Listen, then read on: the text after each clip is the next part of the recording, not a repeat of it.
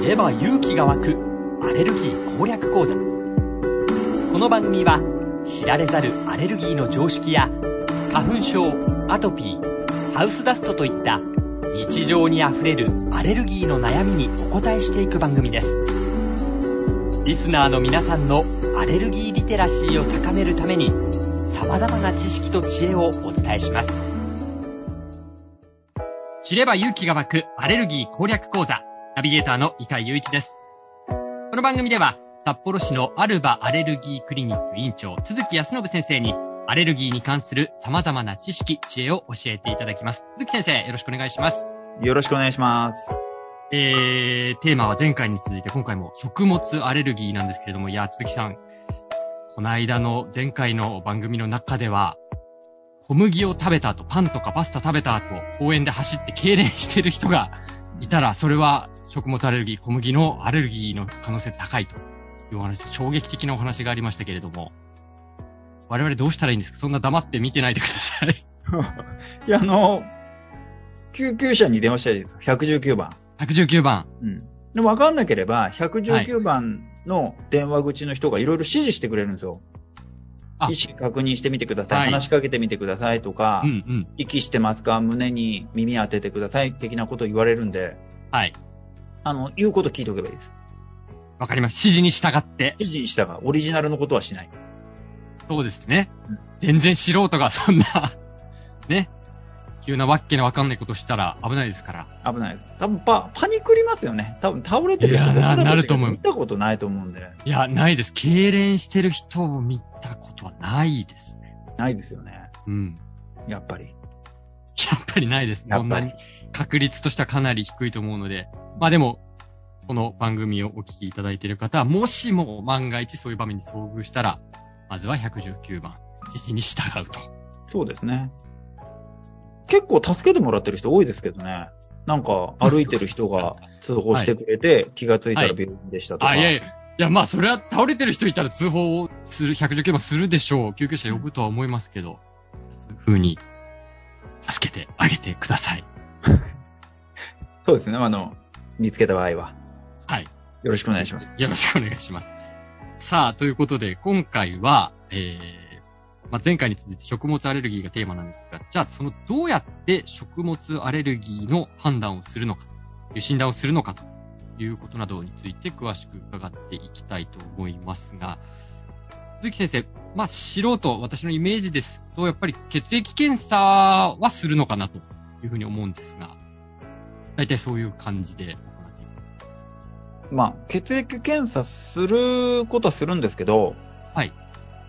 あの、食物アレルギーってそもそも食べて症状が出て初めて食物アレルギーなんで。はい、っていうお話をね、前回していただきました。はい。そうなんですよ。だから何でもかんでもできるわけじゃないんですよ。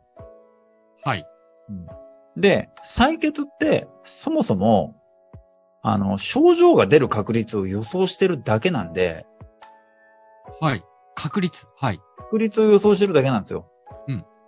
で、各項目に対して、これ、例えば牛乳が何歳の時にどれぐらいの値だったら何パーセントぐらい、うん、卵だったら何歳の時にどれぐらいの値だったら何パーセントぐらい。あと、まあ、ナッツ類だったら、まあ、カシューナッツとクルミとピーナッツぐらいしかデータがないんですけど、はい。まあ、これだったら、測ってみたとき、どれぐらいの値だったら何パーセントぐらいの確率でピーナッツアレルギーですよ、みたいなのがあるんですよ、データが。ああ、そうなんですね。だからそのデータを、その医者が知ってないと、絶対に診断ってできないんですよ。え、皆さん、アレルギーのお医者さんは知ってるんじゃないですかアレルギーの医者であればね。うん。だけど、アレルギーの医者かどうかって名乗るの自由なんで。あ、そうなんです。はい。ラーメン始めましたと同じな んですよ。レベルはね。まあ、わかりやすく言えば。わかりやすく言えば。同じなんですよ。でもわかんないです。そうなんです、ね。見分ける方法としては、はいはい。あの、アレルギーの先生じゃない人って、はい。採血で出てるとか、はい。いう表現をするんですよ。採血の結果に出てますと。卵が出てるとか、はいはい。あの、小麦が出てるとかっていう表現の仕方をするんですよ。はい。一般の先生たちって。はい。だからアレルギーやってる僕らとしては、はい。この、あなたのお子さんだったら何パーセントぐらいの確率とか、今の状況だったら一発確定とか、そういう表現の仕方をするんですよ。へえ、あ、そうなんですね。うんえ、。全然もう私みたいに素人だと、卵出てるよって言われたら、あ、そうなんだって思っちゃいますけどね。卵出てるよって言われた時点でもうアウト。 アウト。アウト。あ、一般の先生ですねっていう感じ。そのデータが頭にないっていう意味意味での、あ、こそうういでうす。曖昧な感じになるんですよ。じゃあもう本当にその血液検査の結果、数値の部分だけ見てる。見てるって感じ。だから、結局のところ、はい。あの僕の中では殺人事件のに似てると思ってまして、えっ、と、殺人事件全くわからないんで、ちょっと、お 一つ、一つ、似てる んですよ。殺人事件に似ている。はい、はい。殺人事件が起きてるとしたら、現場検証があるわけじゃないですか、警察が入ってきて。まあそうですね、その殺人が起こった現場。はい、はい。えっと、ね、再現したりとかするわけじゃないですか。はい、はい。で、それが診察なんですよ。現場検証が診診察。察。はい。えっと、いつ何を食べて、どんなになったのかとか、他に何食べてたのかとか、はい食。べて何分後にどうなったのかとかって、はい。現場の検証をするわけですよ。はい。はい。体の診察をしたりして。うんあ、なるほどね。こういう感じのジンマシン出てるね、とか。ね、写真を見ててもらったりとかして。はい。それがまずで次に診察、現場検証。現場検証。はで、い次に、まあ、起訴されて裁判になるわけじゃないですか。はい。犯人が見つかったら、はい。容疑者を絞り込むために。はい。で、それが採決なんです。それが採決。うん。あ、まあそうだから、起訴するために、はい。容疑者を絞り込むための採決っていうのがあるわけです。まあ、じゃあ、証拠、物証を集めるみたいなこ物資を集めると。と。はい。そうなってくると、あ、こいつプロっぽいなっていうのは出てくるわけじゃないですか。この、 これもちょっと殺人事件になってるんでわかんないです。この食べ物が黒っぽいぞ と。そうです。この食べ 物が、ちょっと一回戻さないと食べ物、このリンゴがとか、そうです。こいつ怪がしい犯ぞ人っと。ぽい犯人なっ。ぽいぞと。うんリンゴ、バナナ、キウイ、なんか食べたの、わなんかいくつか食べたうちの一つ、これが確率高そうだぞと。そうです。お前がやったんだろうと。はい。だけど、やっぱ口割らないわけなんですよ。はい。リンゴだし。喋れないかうん。喋 れない。お前だろうって言っても、喋れないわけですよ。ら。はい、はい、そうなってくると裁判にかけて、はい、あの、審判を委ねるわけですよ。はい、で、その裁判っていうのが、はい。不可試験って言われて、言われてる実際に食べて症状が出るかどうかの検査なんですあで。これ食べ試験てを、するんですね。不可試験はいする。はいこれを食べて、あ、はい例えば卵を食べてね、はい。やっぱりジンマシン出てきたよね。やっぱり卵犯人だよね。って言ったら、卵アレルギーです。で、僕らが有罪判決を下すってあお前が犯。人だな、卵め、みたいな。そうこれだけの手順を踏んで、ようやくようやくです。わかる。わかるって感じです。あ、そうなんですね。いや、採決だけなんだと思ってました。いや、違います。だからその他に、不可試験の代わりに、皮膚テストっていうのもあって、そういうのもやることもあるし、皮膚テスト、皮膚テスト。まあ、鶏肉のアレルギーって症状結構きつく出るんですよ。鶏肉のアレルギー。はい。鶏肉のアレルギーって。まあ、例えばね、例えば、はい、はい、鶏肉、成人の鶏肉アレルギーとか症状がきつく出るんで、はい、不可試験もう一回やっちあやっちゃったら、はい。かなり、あのー症状がきつく出るぞと。あ、ちょっと説明悪いな。証拠集めの段階で、はい、採決。はい、はい、採決までの段階で、はい、鶏肉かなり怪しいぞと。はい。黒の可能性高いと。高いと。しかもはい前回もアナフィラキシーを起こしてるしと。はい、はい。そうなってきた時に、もう一回不可試験やったら絶対アナフィラキシーを起こすわけですよ。そうか、それは危ないですよね。危ないです試よね験、試験としては。はい、験はといし。ては危ないです。うん。負荷かかりすぎ。なのではい。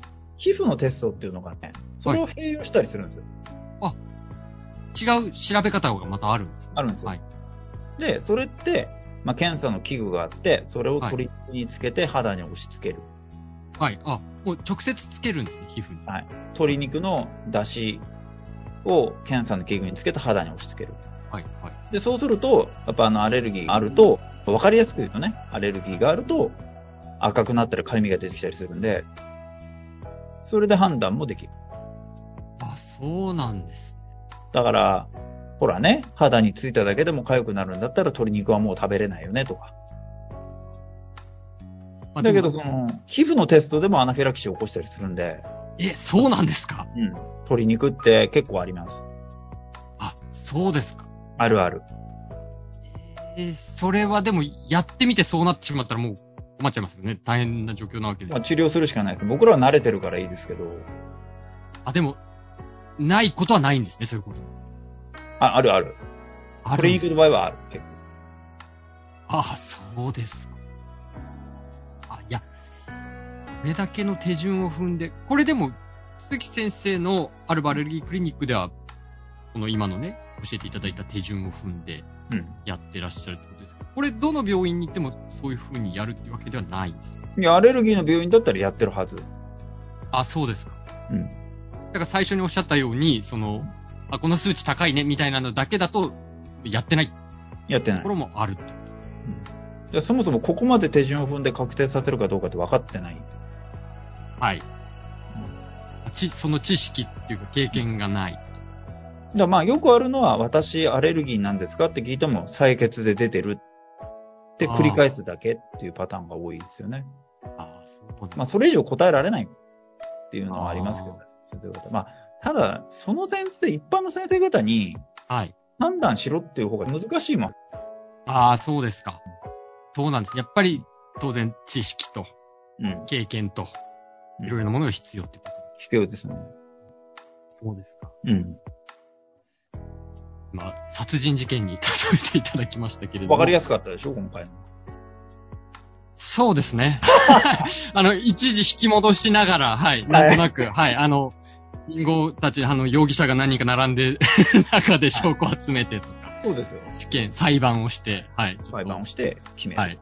法廷にリンゴが並んでる例をちょっと想像してね、聞いていただけたらと思うんでリすンけどゴとか卵とかね。卵とか、 と思うんですけど。あ、そうなんです。はい。まあでも、不可試験っていうのもやっぱり必要なんですね、採血だけじゃ。そうです、そうです。これまあ、は、慣れてくるとね、実際は、その、この状況だったらこれみたいなのやっぱり決め打ちできることは多いんで、ああ、そうですか。それは経験値でってこと。経験値と、まあ、結局そのデータが頭にあれ、あってのことですけどね。はい、はい。でもやっぱり確定させるには、不可試験をして。そうです。不可試験しかないです。ああ、そうなんです。不可試験、まあ、実際に食べてみるっていうことですね。あそうです。不可試験というのは、結局実際に食べて症状が出るかどうかっていうのを試してみるんですけど、はい。不可試験にも2種類あって、はい、はい。